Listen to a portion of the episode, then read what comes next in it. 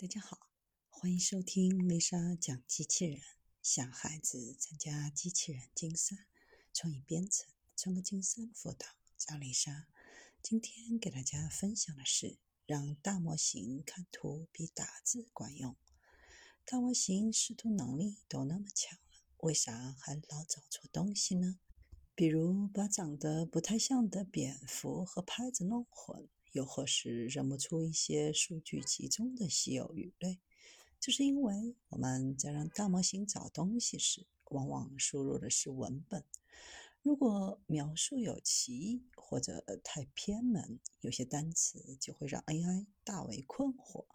这就导致大模型在做目标检测，尤其是开放世界未知场景的目标检测任务时，效果往往没有想象中的那么好。有科学家提出了一种基于多模态查询的目标检测方法，MQDate。只需要给输入加上一个图片示例，就能让大模型找东西的准确率大幅提升。随着图文预训练的兴起，借助文本的开放语义，目标检测逐步进入了开放世界感知的阶段。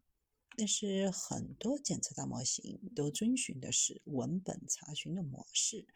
即利用类别文本描述在目标图像当中查询潜在的目标。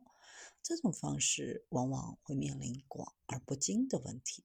相比文本，图像能够提供目标物体更丰富的特征线索，同时又具备强大的泛化性。如何有机的结合两种查询方式？有一个很自然的想法：获得多模态查询能力的难点是如何得到这样一个具备多模态查询的模型。挑战有三个：一、直接用有限的图像示例进行微调，很容易造成灾难性遗忘；从头训练一个检测大模型会具备较好的泛化性，但是消耗巨大。通常单卡训练 GLIP 需要利用三千万数据量训练四百八十天。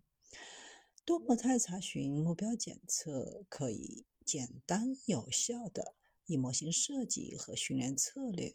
来进行文本查询检查，大模型基础上再插入少量门控感知模块，来接收视觉视力的输入，同时设计视觉条件掩码语言，预测训练策略，高效得到高性能多模态查询的检测器。对于目前文本查询的预训练检查大模型本身已经具备较好的泛化性，需要在原先的文本特征基础上，用视觉细节进行轻微的调整就可以。打开原始预训练模型参数后进行微调，很容易带来灾难性遗忘的问题，反而失去了开放世界检测的能力。由此，MQDate 在冻结文本查询的预训练检测器的基础上，仅调试训练插入的 GCP 模块，就可以高效的将视觉信息插入到现有文本查询的检测器当中。分别将 MQDate 的结构设计和训练技术应用于目前的模型，就可以检验出方法的通用性。以视觉为条件的掩码语言预测训练策略，冻结预训练模型带来的学习惰性问题。所谓学习惰性，指的是检测器在训练过程当中倾向于保持原始文本查询的特征，从而忽视了新加入的视觉查询特征。